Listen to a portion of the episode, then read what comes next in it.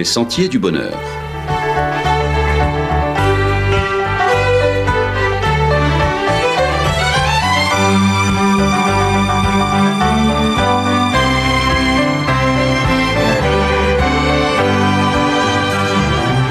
Une émission qui vous apporte un message d'espérance, de paix, de joie et de confiance.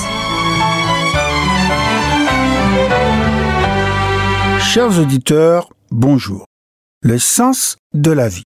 Chacun sur Terre recherche au fond de son être quelque chose, un paradis perdu dont il ressent confusément le manque.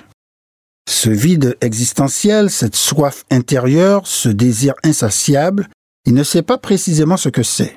Parfois, il se perd dans les méandres de la quête, dans des voies sans issue comme le pouvoir, la popularité, l'argent, le sexe, le savoir ou la découverte. Le pouvoir ne satisfait pas, aussi agréable qu'il soit. La popularité ne satisfait pas, aussi excitante soit-elle. L'argent ne satisfait pas, aussi nécessaire qu'il soit. Le sexe ne satisfait pas, aussi extatique qu'il soit. Le savoir ne satisfait pas, aussi passionnant qu'il soit. La découverte ne satisfait pas, aussi merveilleuse qu'elle soit. Salomon le grand sage fit cette amère observation dans le livre de l'Ecclésiaste, chapitre 2, au verset 11, il dit Je n'ai refusé à mes yeux de tout ce qu'ils réclamaient, rien du tout, je n'ai privé mon cœur d'aucune joie, et j'ai constaté que tout n'est que fumée et revient à poursuivre le vent. Il n'y a aucun avantage à tirer de ce que l'on fait sous le soleil. J'ai vu quelle occupation Dieu réserve aux humains. Il fait toutes choses belles au moment voulu. Il a mis dans leur cœur la pensée de l'éternité, même si l'homme ne peut pas comprendre l'œuvre que Dieu accomplit du début à la fin. Ecclésiaste 3, le verset 10. La Bible présente Jésus-Christ comme le seul qui satisfait le vide, la soif, le désir le plus profond de l'être humain. La soif incontrôlable de l'être humain, voyez-vous, est celle de Dieu, de son amour. Parce que sans Jésus, la réalité de la mort rend la vie absurde. La mort n'est pas sensible au statut, aux richesses, au pouvoir, ni au titre ronflant. Nous sommes tous égaux à ses yeux. La mort qui a toujours tort, à raison de chacun, déclare Jacques Steinberg. Le mal est manifeste dans la nature, c'est ce qu'on appelle le mal cosmique. Il est manifeste dans notre corps, c'est-à-dire le mal physique, et dans notre esprit, le mal moral. Être séparé de Dieu en est la cause. La nature humaine pécheresse en est la conséquence. Les mauvaises actions résultent de cette hérédité. Dès la naissance, l'être humain est condamné à la mort éternelle. Tous ont péché et sont privés de la gloire de Dieu, déclare Paul dans Romains 3, le verset 23. Chers amis, le péché est une rébellion contre Dieu, l'indépendance vis-à-vis de lui, l'exaltation de lui-même. David s'écrit dans le psaume 51, verset 6, J'ai péché contre toi, contre toi seul, j'ai fait ce qui est mal à tes yeux. Le salut est une initiative divine, conçue de toute éternité. Nous ayant créés libres, Dieu a prévu dans sa sagesse et son amour le plan du salut. Jésus a donné sa vie pour sauver les pécheurs. Sa grâce est totalement imméritée. On ne peut rien y ajouter. La participation humaine au salut est totalement nulle. Alfred Félix Vaucher déclare Le salut n'est pas une doctrine ou un livre, mais un fait, ou plus exactement une personne. Le salut suppose un sauveur, Jésus-Christ, un objet du salut, l'être humain, et un moyen de salut par un acte historique c'est-à-dire le sacrifice de Jésus à la croix. C'est dans la nature aimante de Dieu de sauver ces créatures vouées à la mort éternelle. Fin de citation. Billy Graham a déclaré Jésus-Christ est mort sur une croix pour notre salut. Nous n'adorons pas cette croix, nous adorons le Christ vivant. L'apôtre Paul déclare dans Éphésiens 2, verset 8-9, C'est par la grâce que vous êtes sauvés, par le moyen de la foi et cela ne vient pas de vous. C'est le don de Dieu. Ce n'est pas par les œuvres afin que personne ne puisse se vanter. Le salut, c'est comme un acte légal de justification. C'est être déclaré juste, acquitté, libéré, purifié. Voyez-vous, Dieu n'excuse pas les péchés, mais il pardonne aux pécheurs repentants. Il ne tient pas le coupable pour innocent, mais il paie la pénalité de sa faute. Comment Dieu peut-il sauver le pécheur tout en étant juste et fidèle au principe de sa loi? Le raisonnement de Satan fut le suivant. Dieu ne peut pas être juste et miséricordieux en même temps. Soit il est juste, et je mourrai, mais pas seul, car tous ces êtres pécheurs qui l'aiment mourront avec moi. Or Dieu n'est pas disposé à ce que cela arrive. Soit il est miséricordieux et il annulera sa loi. Or ma rébellion sera éternelle. Par la mort de Jésus à la croix, Dieu a résolu le problème de la fausse alternative de choisir entre sa justice et sa miséricorde. De cette manière, il sauve les pécheurs sans violer les exigences de la loi morale. Ces deux attributs divins ne se contredisent pas. Un Dieu d'amour est forcément juste, et un Dieu juste est forcément aimant. L'apôtre Paul l'explique ainsi dans Romains 3, verset 26, ce sacrifice montre aussi la justice de Dieu dans le temps présent, car il lui permet d'être juste tout en déclarant juste celui qui croit en Jésus. Il n'y a donc maintenant aucune condamnation pour ceux qui sont en Jésus-Christ. De lui-même, l'être humain est incapable de trouver Dieu, de le rencontrer ou d'avoir la foi. C'est un don du Saint-Esprit. Dieu me cherche, il me trouve, et il m'attire à lui. Cependant, cette attraction n'est pas irrésistible. Dieu ne s'impose pas à moi, mais il me laisse une liberté de choix totale. La foi, c'est de faire confiance à Dieu. C'est d'admettre que l'intelligence, la compréhension et la connaissance humaine sont limitées.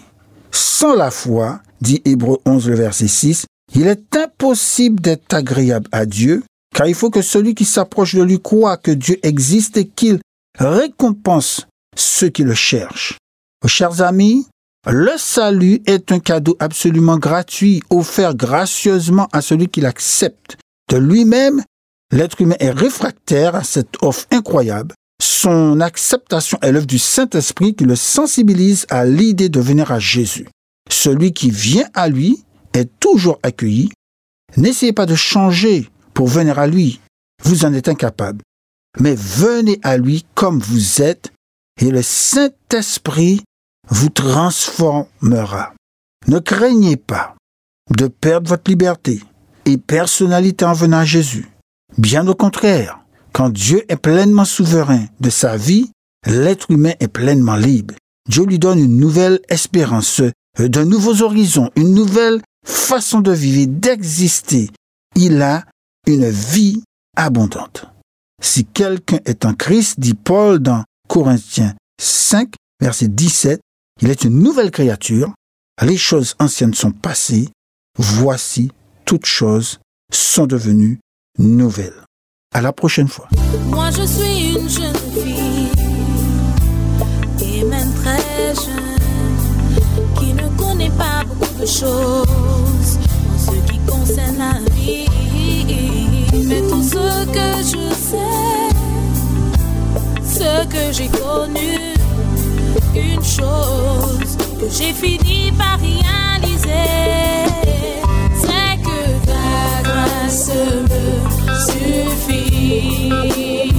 Oh, oh, la grâce me suffit.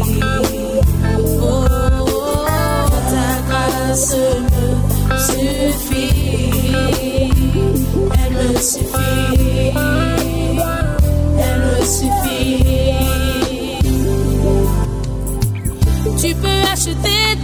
Monde et même tout ce qu'il contient. Mais laisse-moi te dire que sans Dieu tu n'es rien. Sans sa grâce tu es perdu. Et tout ce que je sais, c'est que sa grâce peut t'aider.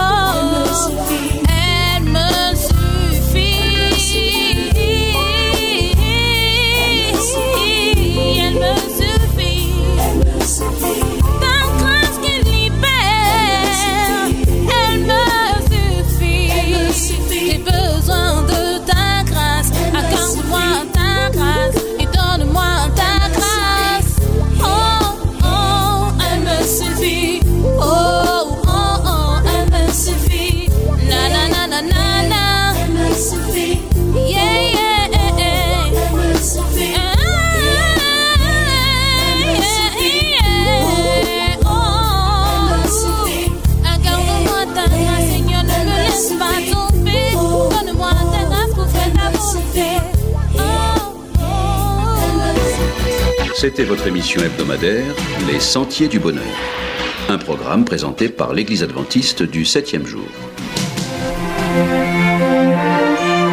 Aimeriez-vous lire le texte de la causerie d'aujourd'hui? Demandez-le. Il vous sera envoyé gracieusement. Nous tenons également à votre disposition notre cours de Bible gratuit par correspondance. Nous le recommandons vivement à tous nos auditeurs. Écrivez-nous aujourd'hui même. Voici notre adresse boîte postale 50 97 282 Le Lamentin CEDEX 2. Nous nous réjouissons à la pensée de vous retrouver à l'écoute la semaine prochaine à la même heure. À bientôt.